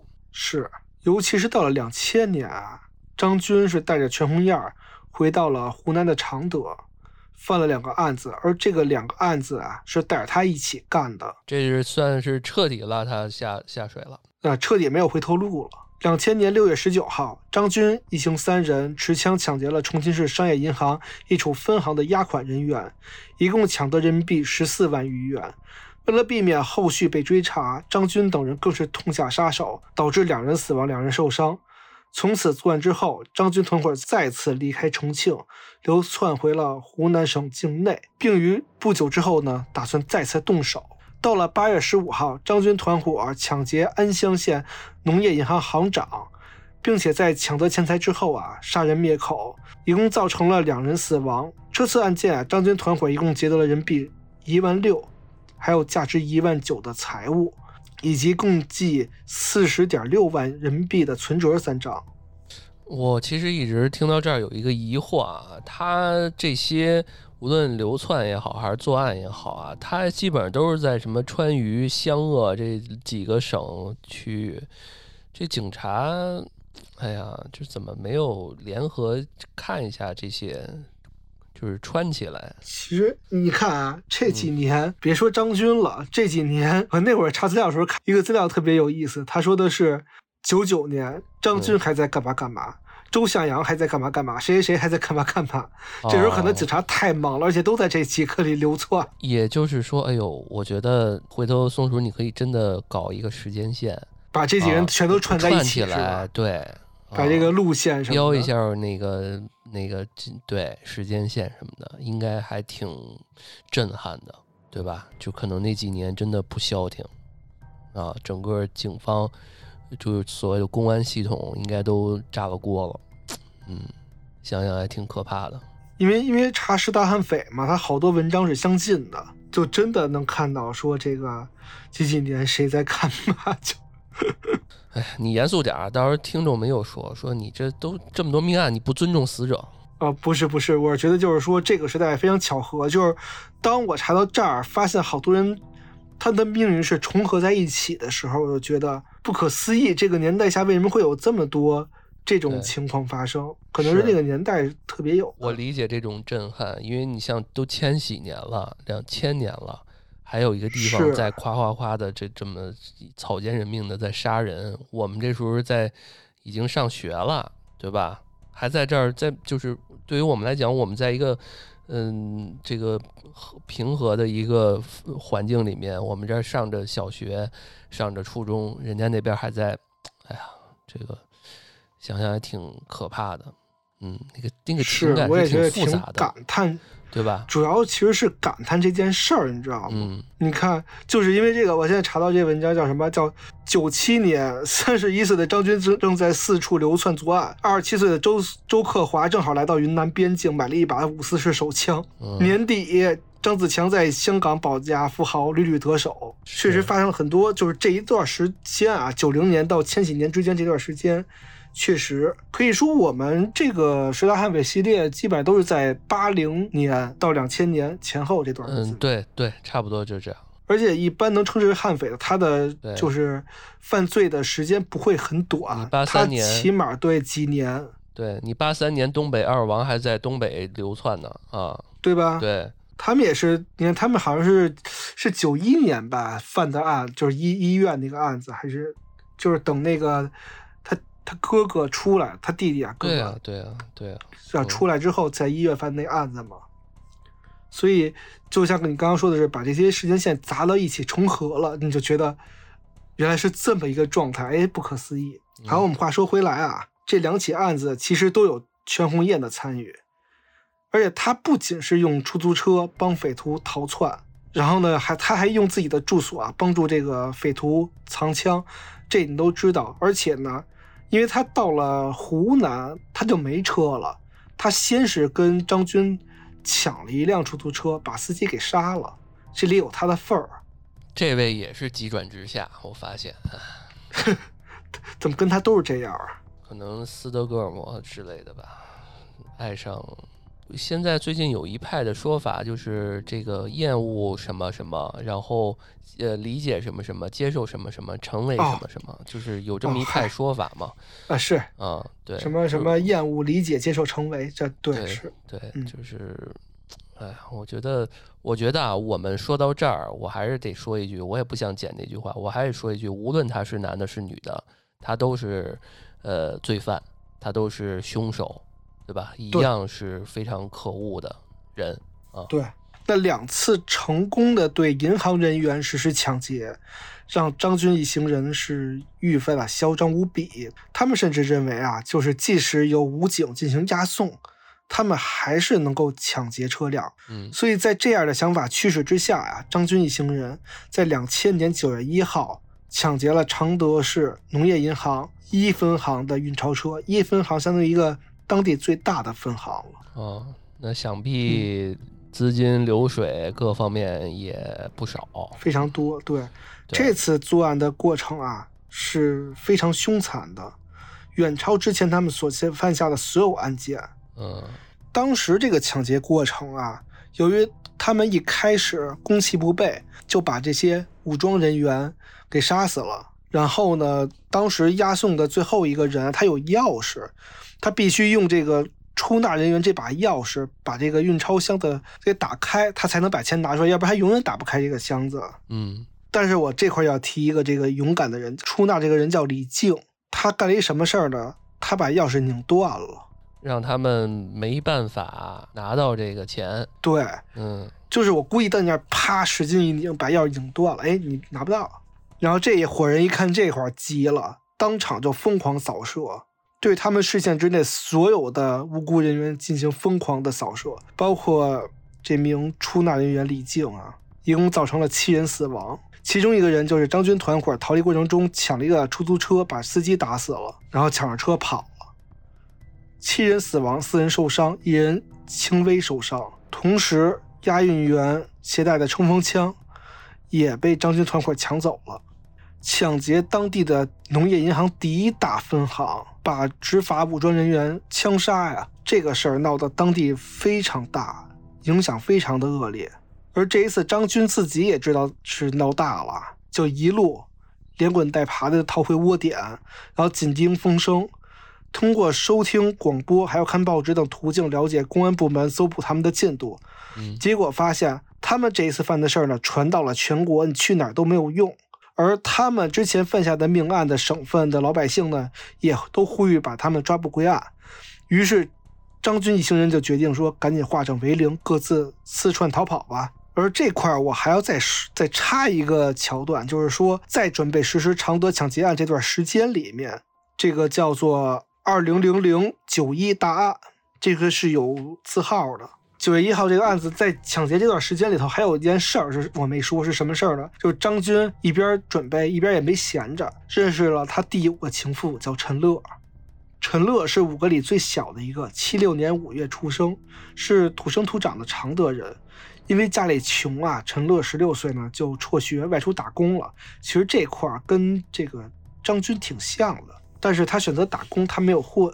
陈乐是在九八年呢回到常德，成为了一名坐台小姐。到了九九年下半年，经常出入风尘场所的张军啊，就看到了陈乐，也是被陈乐这种气质所打动感染，双方也是看对了眼儿，很快就在了一起。张军那时候有钱呀，就在常德呢给陈乐买了一套房子。陈乐当时家里穷，来自农村嘛，从小就穷。从此对张军的感情啊是感恩戴德、心甘情愿的。你想那种感觉吗？你从小家里穷，你都被迫沦为风尘了，结果有人像光带着光芒一样出现你的世界，要给你买了套房，是什么概念？嗯，哥哥真帮我呀。那是啊，是吧？嗯，这时候也不知道他他这人何许人也的吧？他不知道，真不知道啊。但你哥哥真帮你，你也真帮帮哥哥呗。所以呢，陈乐这套房子呀，从此成为了张军在常德的常驻窝点儿。嚯！对，藏武器啊、弹药啊，包括这些犯罪团伙的成员啊，都在这里聚集。而且每次张军带枪回来的时候，或者说召集这个同伙密谋的时候呢，就让陈乐出去放风。他知道了，是吧？他知道他这帮人干嘛的，还是说不知道？他其实不完全知道，他是有点意识。是，但是我估计应该也不太会知道了，也不能影响什么。对于对整个事儿来讲，而这次抢劫案件性质十分恶劣，在全国范围内呢引起了轩然大波嘛。那对此，湖南省委对这个事情是极其的重视的，高度重视，只是公安厅不惜一切代价，要以最快的速度将张军团伙全部追拿归案。全省的公安力量呢也开始联合行动，多地警方四处走访排查，尤其是常德公安部门，更是对各处酒店。宾馆及居民区展开了密集的明访与暗访，最终，警方在市区内一所酒店抓获了正在准备逃跑的其中一个同伙，叫赵正红。哦，赵正红呢，很快就供出了张军的外甥李泽军的位置，也就是那个教官。这位之前没听过，但是应该是随着他团团队正壮大了之后，其中的一位啊。这对，就是那十七个人里头的其中之一。啊，这李泽军我倒听过，嗯。那赵正红很快就供出了李泽军吧，算是心腹了吧。那除此之外呢，还供出了几个好几个情妇的住所，其中又提到一个人叫娟子，说这个娟子啊是张军在常德的情妇。其实这娟子就是陈乐。那警方刚开始是查不出娟子是谁的，因为你说娟子娟子，因为那么多人叫娟子呢，这几百万人这怎么查呀？对。其实后来啊，后面也是有一个人提了个醒儿，也是点炮了。才知道的，这个我们放在后面说啊。我们后面有一个专辑，警方根据提供的线索呢，火速就抓到了这个陈乐住的小区，对他进行抓捕。而在他的住所里头、房间里头，发现一共缴获了手枪、长枪十多支，弹药一共一千六百多发，甚至还有一枚手榴弹。终于有点进展了。嗯，我觉得每次一听到这些，我都还挺激动的，就是警方一步一步的侦查。嗯，但可惜的是，这个陈乐的所在地只有陈乐，别人都跑掉了。但是怎么说呢？听到这儿，陈乐这个情妇对于整个张军的了解，可能是最少的一个人，最少的，对吧？对，嗯，所以他应该也交代不出来什么特别的。警方也是想顺藤摸瓜。在抓捕陈乐之后呢，经过警方的劝解啊，再加上其中没有参与到张军犯罪集团的，因为陈乐本身是没有参与到真正的犯罪的，所以你有机会改邪归正。陈乐也是最终配合了警方的工作，交代了张军大致的逃窜方向。还有就是另外一个，我们刚刚说另外一个人举报，让警方工作也是压力大大减轻。这个人啊，是跟张军有过冲突的，是谁呢？是严敏的前夫哦。就是严敏，当时是离婚之后啊，前夫一直骚扰严敏，然后张军就火了，说这这人现在是我的情妇，你算什么呀？直接上门拿枪顶着他的前夫，就说说你要再上门，我毙了你。呃，我这块儿我问一句啊，就是警察、公安这呃这些民警们知道张军长啥样吧？现在已经知道，知道是吧？啊。嗯，应该也有一些照片什么的描述什么的，至少有。嗯嗯嗯，因为他知道陈乐了嘛，陈乐有照片啊。那这些线索应该不少了，我感觉。嗯，是。嗯，而且又加上这个严敏的前夫嘛，前夫其实他是知道一些事情的。然后呢，而且他跟张军有仇嘛，所以他知道公安是这个权力在搜捕张军的时候呢，就直接打电话举报了。最终。也是主要是因为这个这位前夫哥啊提供的线索，就找到了张军的其他几个情妇，并顺势找了张军本人的行踪。在两千年九月十九号，张军这时候藏在哪儿？他藏在那个观音岩，重庆观音岩。当时他在干嘛呢？他其实正在跟他的情妇全红艳进行交接物资，结果俩人一起被抓了。而他们交接的物资是什么呢？是一百七十八发子弹，还有一枚杀伤力巨大的军用手榴弹。这样让他交接成了，鱼死网破啊！这杀伤力可不小，这地儿。那犯罪团伙头的张军落网之后啊，其他人也别跑了，陆续也都被抓了。经过审判，八名主要成员被判处死刑，并于二零零一年五月二十号执行。嗯，感觉这个抓捕倒貌似没有太多的波折，就以我们之前的那些啊，但是他这罪行过程中可真的没少杀人。他流窜的时候比较凶。那值得一提的是，他这个五个情妇啊，我我跟大家讲讲这几五个人怎么判的。严敏，他是参与了抢劫杀人的，他杀死了一个人，当时劫了人民币五万块钱，那个，嗯，民工嘛，农民工，工头包工头，呃，被判处死刑。秦直弼因三次参与抢劫杀人，致四人死亡，三人重伤，七人轻伤，劫得人民币三百二十六万两千余元，被判处死刑。杨米尔接受被告人张军安排，为张军集团非法运输、销毁武器，被判处死缓两年。全红燕因为与张军共谋抢劫出租车，致一人死亡，被判处死刑。陈乐因为包庇罪，被判处九年有期徒刑。后面他在狱中表现良好，获得四年减刑，提前出狱。那案件讲到这里啊，其实我想详细说说陈乐这个人的遭遇，他的故事还是能值得出来仔细说一说的。陈乐是湖南常德鼎城区蒿子岗镇人。他身材比较高挑啊，像模特一样，是张军五个情妇之中呢最年轻、最漂亮的一个，因此他在张军的情妇之中呢也是拔得头筹，后来也成为了张军的最爱。陈乐落网的时候呢还不到二十五岁，同时他也是认识张军最晚的一个嘛，你看都到最后了才认识。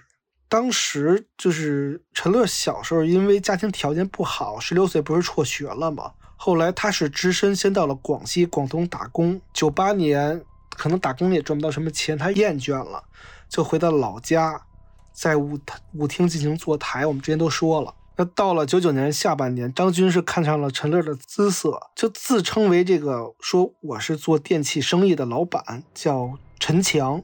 两个人就对上了眼，走在了一起。然后张军为了陈乐买了一个小区的房子。这个房子我们之前也说过，作为了后面的窝藏地点，藏武器的、弹药的。而其实他们每次开会的时候，张军都是让陈乐说：“你出去帮我们看看去。”到这个时候，其实陈乐都不知道张军他们在干什么，以为他们就是在开会。所以直到九月一号大案发生之前，陈乐都只是看到张军善良的一面，就不知道他干嘛。而就在九月一号大案发生之后，张军带着李泽军、陈世清，先是逃回了陈乐家里面。而当陈乐看到一件带血的衣服之后，张军才对对他说：“说你是个聪明人，只要你不讲出去，就对你有好处；如果你讲出去了，我就杀了你全家。”又是这句话。到了九月三号下午四点，张军离开陈乐家，并且对他说：“我要去广州了。”张军到了广州之后呢，两次给陈乐打电话，告诉他说：“哎，我已经到广州了。”但其实张军根本就没有逃往广州，而是又一次逃回了重庆。因为他根本就不信任陈乐，而陈乐其实自己也没有想到自己是在窝藏罪犯，他更没有想到说自己已经不自觉中参与到了杀人团伙里面去了。而其实所有的事情他是不知情的，他甚至不知道他们藏了枪，因为那些人只是拿了一个箱子进来。而当警察告诉他张军落入法网的时候呢，他连连摇头说：“说陈哥，因为他都不知道张军叫什么，叫陈强嘛，告诉他。”他说：“陈陈哥武功高强，你们抓不到的。”直到后面看守所给他看了张军被擒的电视之后，他才哭了，哭得非常伤心。我认为这个伤心啊，有很多意思在里面。有一个我感觉一定是什么呀？多年的感情被欺骗了，因为他从来都不知道张军是干这个，可能也有害怕的感觉在里面。他们俩认识多久啊？这多年感情，嗯，感觉都不了解啊。一年，一年，一年。九九年到两千年吧，一年整一年。嗯，可能我听到这儿，感觉是相对来说比较单纯的一个人。可能你不说，我哥哥哥不说，做妹妹的我也不多问，就是这种。呃，其实不是那么简单的，你往后听啊。而且呢，警方还给陈乐看到张军其他情妇，包括那个谁呀，老三叫什么来着？给他生了一孩子吗？不是，还是明媒正娶的那个吗？不是，叫杨明艳。对，尤其是在看到杨明艳还给他生了个闺女的时候，就绷不住了，就醒悟到说他骗了我，他害了我，不是他，我怎么会进监狱呢？我甚至不知道他的真实身份、真实姓名。当时我一直都觉得强哥有一天一定会娶我，给我一个安稳的家。而其实，在同居几个月之后呢，我发现情况有点不对劲。因为强哥呀，喜怒无常，脾气越来越大，越来越怪，甚至有一段时间之后呢，我再也受不了了，就提出分手。但是张军对我说的是“宁杀勿放”，我没有办法，最终呢，只能胆怯妥协了。而因为他从来没有参与过犯罪行动嘛，所以减刑四年，提前出狱嘛。而其实，在开庭前夕啊，陈乐的律师就透露说，陈乐在两千年十二月十六号，那个时候他已经被关到监狱里关押了嘛。他给律师写了一封信，信里面呢就叙述了他们这个陈乐跟张军认识这一年多的生活。这个我给大家念一念啊。这封信，陈乐是说，现在我看透了许多事情，对生死呢看得很淡。我并不是一个十恶不赦的女人，只是一个可怜的配角。认识张军是我不幸人生的开始，感觉像做了一场噩梦。这个噩梦将会伴随着我的一生，就让我在监狱里为那些无辜的在天之灵忏悔吧。而我的忏悔是从九九年六七月份与张军同居的时候开始的。那个时候，我认识了张军，开始了不幸的人生。开始，他比较幽默、开朗，讲道理，而且能说会道。那个带我认识张军的女孩呢，很喜欢张军。听说呢，他们俩发生过关系，但是张军告诉我说不喜欢他，喜欢我。在张军甜言蜜语之下呢，我没有抗拒的力量。可能我也算是横刀夺爱夺来了张军。他说会对我好，只要我听话，不会亏待我，还说只爱我一个人，我才是他喜欢的那种女人。而且他看上去好像挺有钱。女人们不就想找一个好的归宿吗？但是过了三四个月的时候，我才看到他粗暴的一面。一天晚上，我好玩似的轻轻咬了他一口，他暴跳如雷，说从来没有人敢咬他，就狠狠地回咬了我一口。我气得发抖，叫他滚。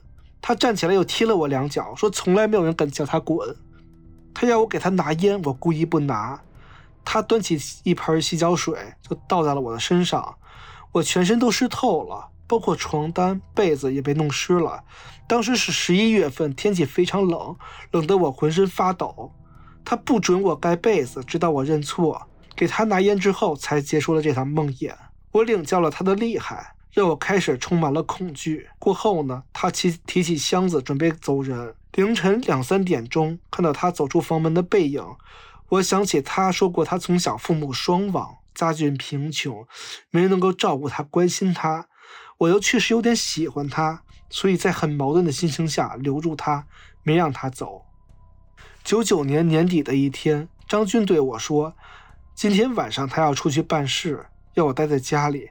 明早他可能回来。晚上有几个朋友叫我打牌，我去了，打到凌晨三四点钟，回到家才发现钥匙。”被张军带走了，进不了家门，只好睡在隔壁邻居家里。睡意正浓时，被张军叫醒了，我吓得要命，穿起衣服就往家里跑。当时他就坐在床边，我站在房门口，他以极快的速度起身，我还不明白怎么回事，他一脚就踢在我膝盖那儿，扑通一声，我被踢得双膝着地。他先用拳头不停地打我的背，然后一把抓住我的领口提起来，不停地两边摇。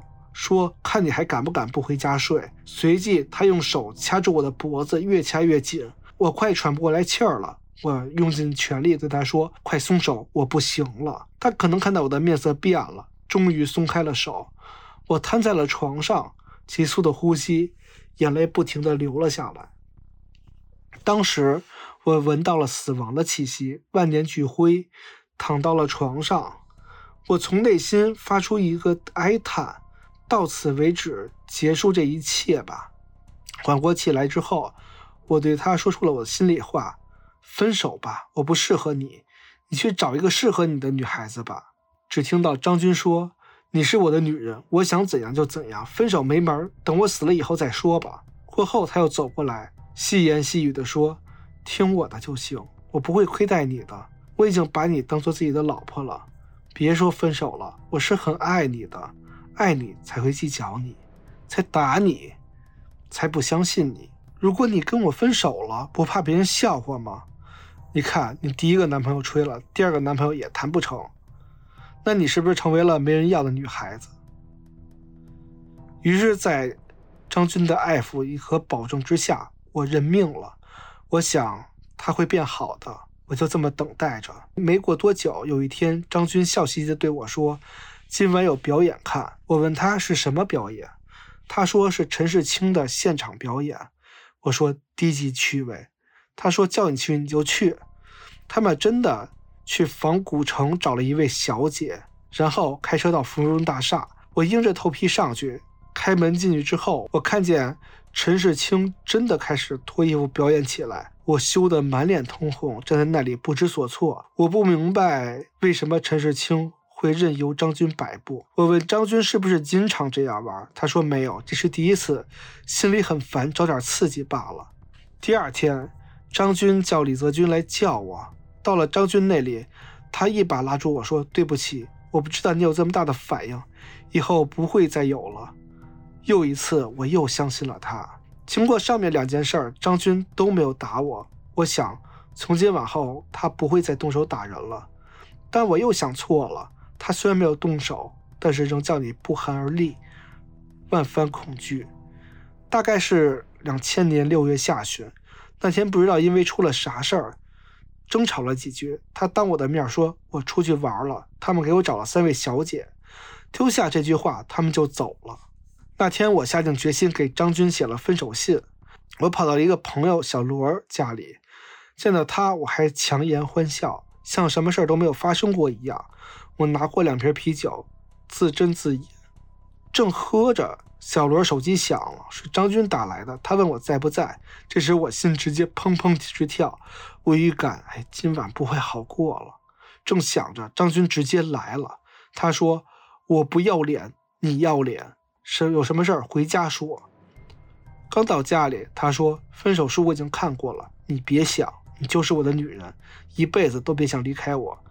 然后他拿来一个水果刀，阴森森地说：“你信不信我拿刀把你双腿砍断，叫你不能走路，叫你一辈子都不能离开我，把你双腿砍断，我养你一辈子。”我说：“你既然都不爱我了，为什么还不放开我呢？我不适合你，你去找一个适合你的女人吧。”他说：“不行，跟我过的女人，我就不会放手，除非我死。跟了他，我从来没有一天舒心的日子过过，都是神经紧绷，对他充满了恐惧感。开始以为他没有钱，蛮大方的，但是结交了一年多，他可能给了我一万多块钱吧，最多的时候给过一万。”然后平时就是几百几百的给，如果他身上没钱了，我还要倒贴给他。去年八月份他就没钱了，我从我妈手里借了两千多块钱给他，骗我妈说我要出去打工做路费。可怜我的妈妈，两千块钱攒多辛苦啊！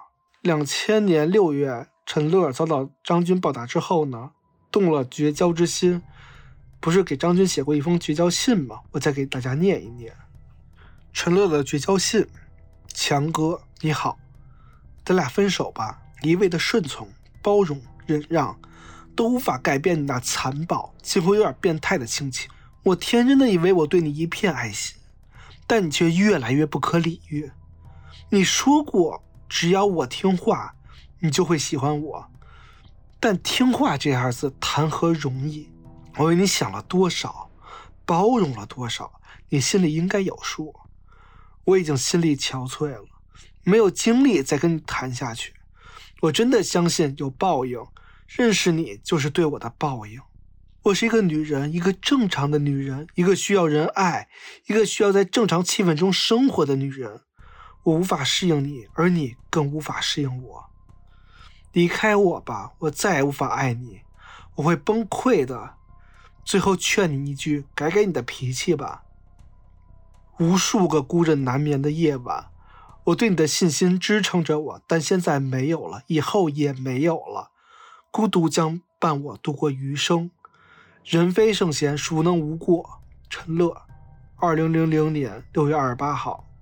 对这些陈乐的想法，在庭审结束之后，张军说道：“说陈乐虽然不在这里，但是我还要借着大家向他说几句话。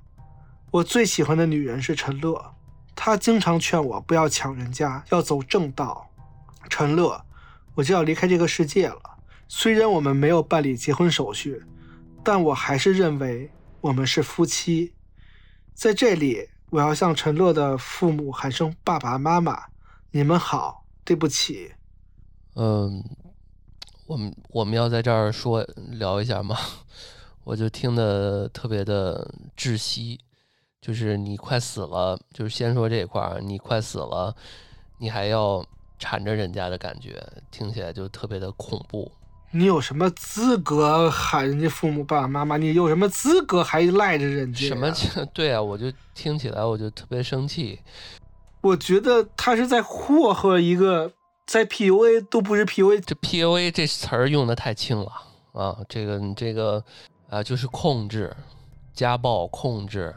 然后，监禁，嗯，对，对，我觉得是监禁，嗯，有点像北九州那种感觉是。这种人很恐怖，你看他偶尔还有一些甜言蜜语，然后好的时候就跟正常人一样，就安家和，嗯，这都太轻了。我觉得就是那个最后咱们补充陈乐这条线，其实还是挺有意义的。呃，因为刚刚以我们之前聊案件的逻辑不一样，就是我们这块儿多加了一个受害者，也是呃参与者之一吧，他也是见证者之一。因为好像他这几位应该只有他还在吧，还有一位其他人都死刑了，死缓吧，还有一啊，对对对啊，对死缓应该就有缓儿。嗯，就是他那个死缓一个人都不会判死刑。他那个媳妇儿嘛，就是明媒正娶的那个媳妇儿啊，杨明艳应该是死缓两年嘛。对，其他的都是死刑嘛。对，嗯，反正看完之后，我觉得描写描述的还是非常真实的，啊，也是从另外一个角度让我们了解到了张军这个人的。呃，几几近几乎变态和呃残暴的这个性格，就是在感情层面上来讲啊，因为我们通篇你在聊的过程中，还是在他犯罪犯抢劫这个路子，还有他对待这个他的同伙严苛的这种打引号的培训的这个角度。但是从这个感情的角度来看，跟我想的一样，一样是一个残暴的变态、恐怖至极的这么一个人。他，我觉得他不懂什么叫爱吧？他应该不懂什么叫爱，他不配说爱这个字。就是占有，就是呃，他是对，他是占有欲，他是占有欲。对，就是物化这个他的，他把所有的人就是都物化成自己的附属品。你看他那些兄弟，他也认为就呃都是我的。啊！你们不许怎么样，不许怎么样，嗯，啊，对吧？那我最后再给你，你说到这点，我最后再说说几个材料吧。张军案被审的时候呢，他对自己犯下的罪行供认不讳，但是和当年在少管所一样，他没有一丝悔意，甚至想拉所有人一起陪葬。他的同伙有交代不详的事情的时候，他会给补充的，目的只有一个，就是要这些人陪他一起死。包括对他死心塌地的兄弟和为他卖命的那些情妇女人。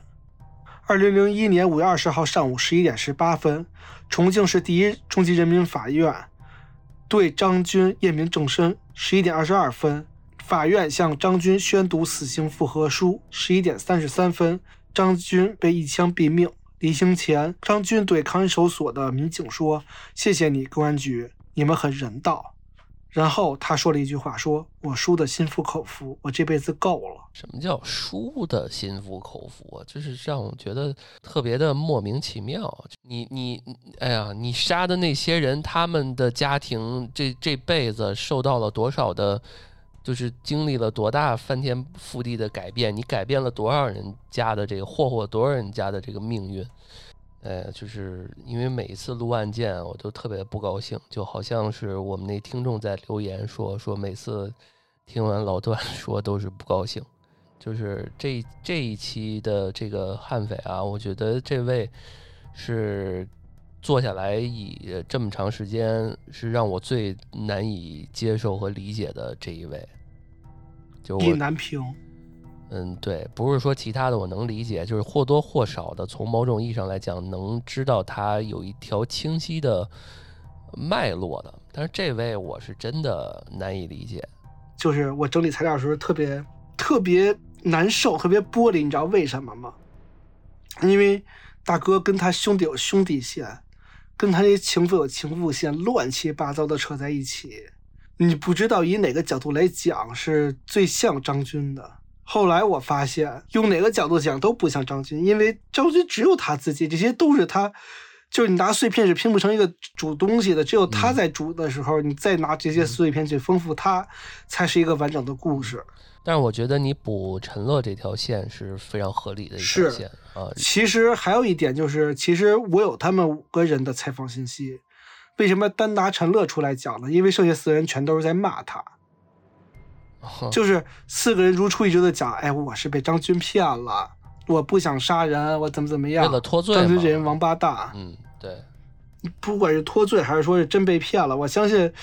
尤其像那个大姐，她肯定还有别的，她不只是被骗，我觉得她心甘情愿，她她她比张军还猛呢，上姐。对，但是你知道吗？就是人到嗯被说是，就是即使他平常是一个再狠的人，真到你被告知说你是死刑的时候，呃，这人的这个被激发的那种求生欲啊，是很难让人想象的。这个在影视剧里面，我们看到一些不错的演员演绎过啊，呃，但我相信真实的比这个更这个接近于嗯窒息的那种状态。所以这位大姐你看着挺猛啊，有点像做那种凤凰大道的那种感觉，但是呃，真到遇到这种情况，还是各自飞。啊，然后能说，哎，我警察同志，我交代点这个能不能好一点？我能猜出来，张军肯定会说，哎，我看看他们怎么交代的，就是他可能有这种需求，哎，这块他说不对，他真是对吧？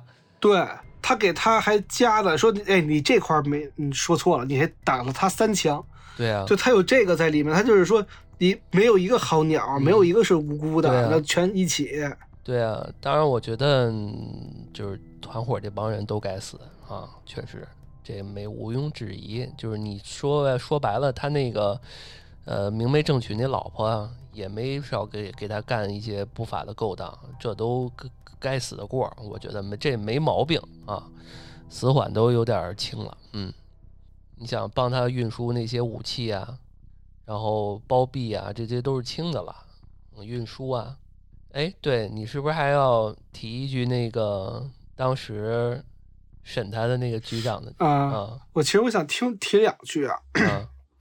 提一句是说这个补充一点儿小细节，就是在被审判审判判死刑之后，跟行刑之前这段时间，嗯。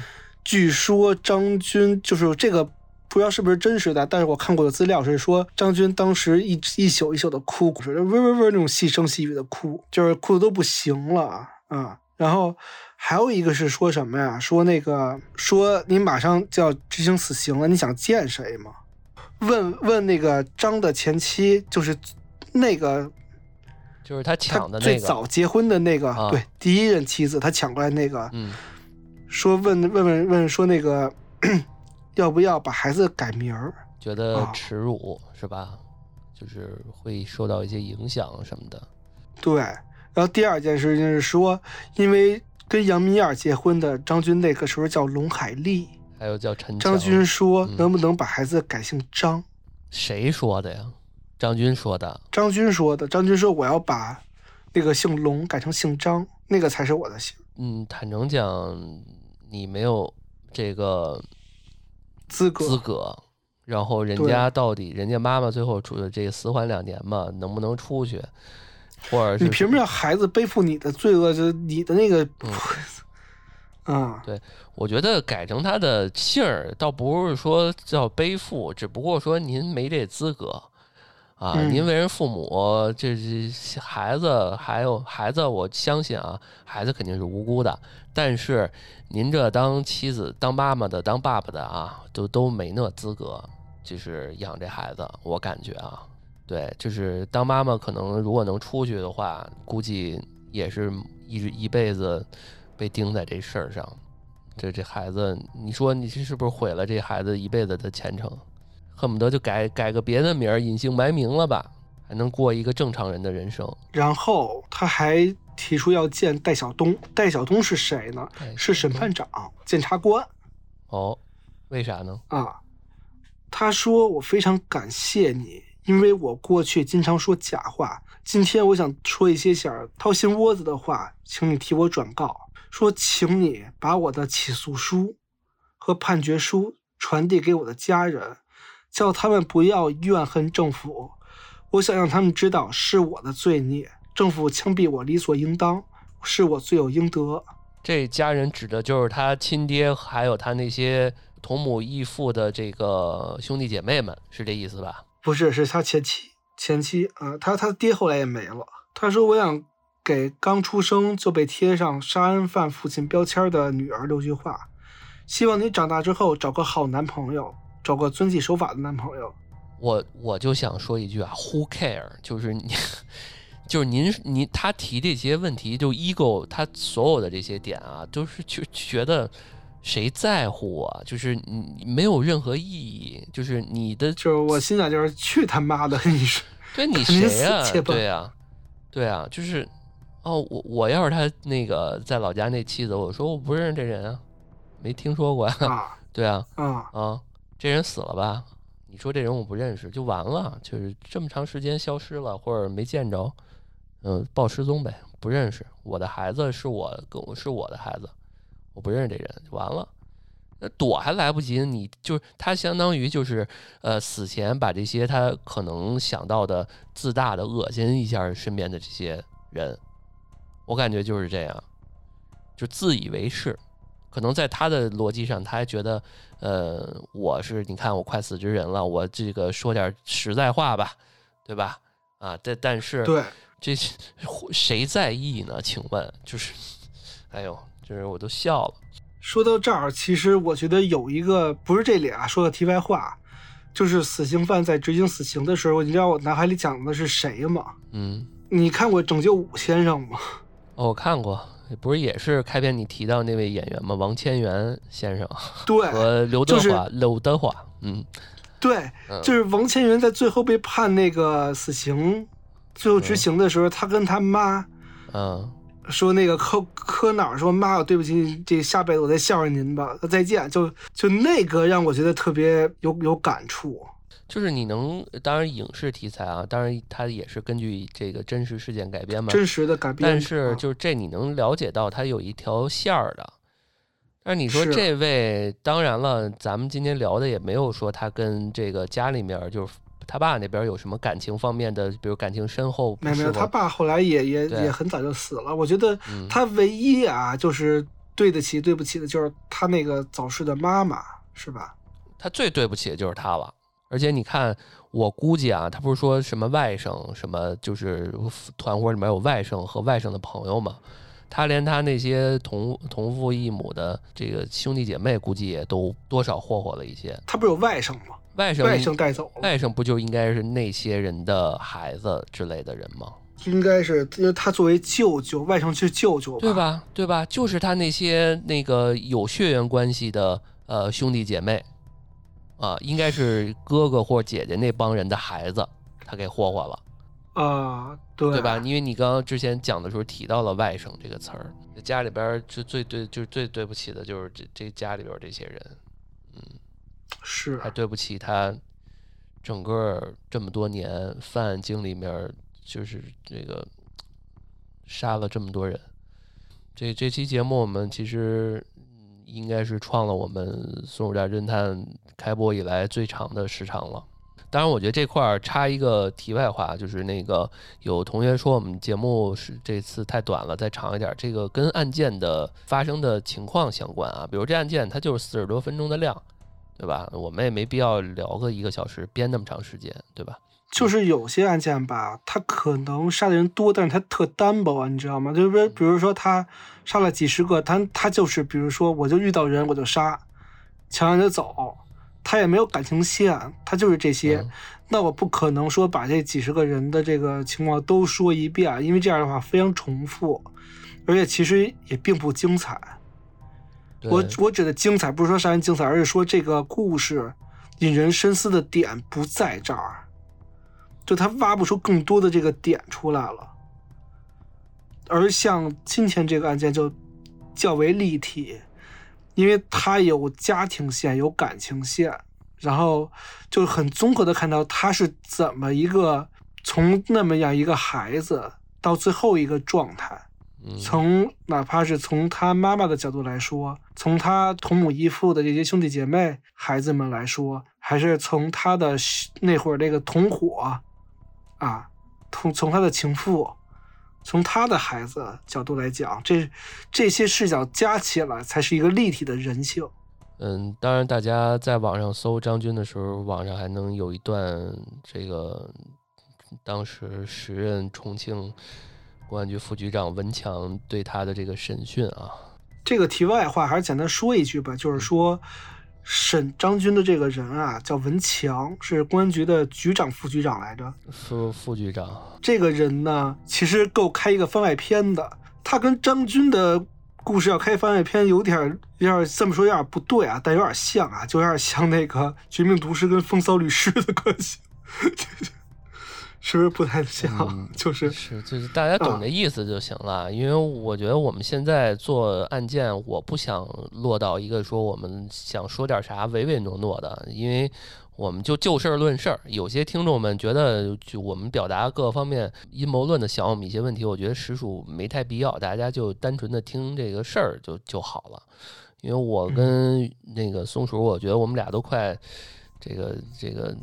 P I P T S D 了就不敢说话了，就是不尊重死者呀，什么南宁啊，什么这些词，我以我们以后尽量就不要再解释这件事情了。所以我们觉得就是以后就就案件论论案件，对啊，然后呢也没有性别的问题，请千万别再再听性别的问题啊，对对对，就事论事，就当时的年代论年代，不要再提性别的问题。对，呃，松鼠的送的案件里没有性别问题，没有啊。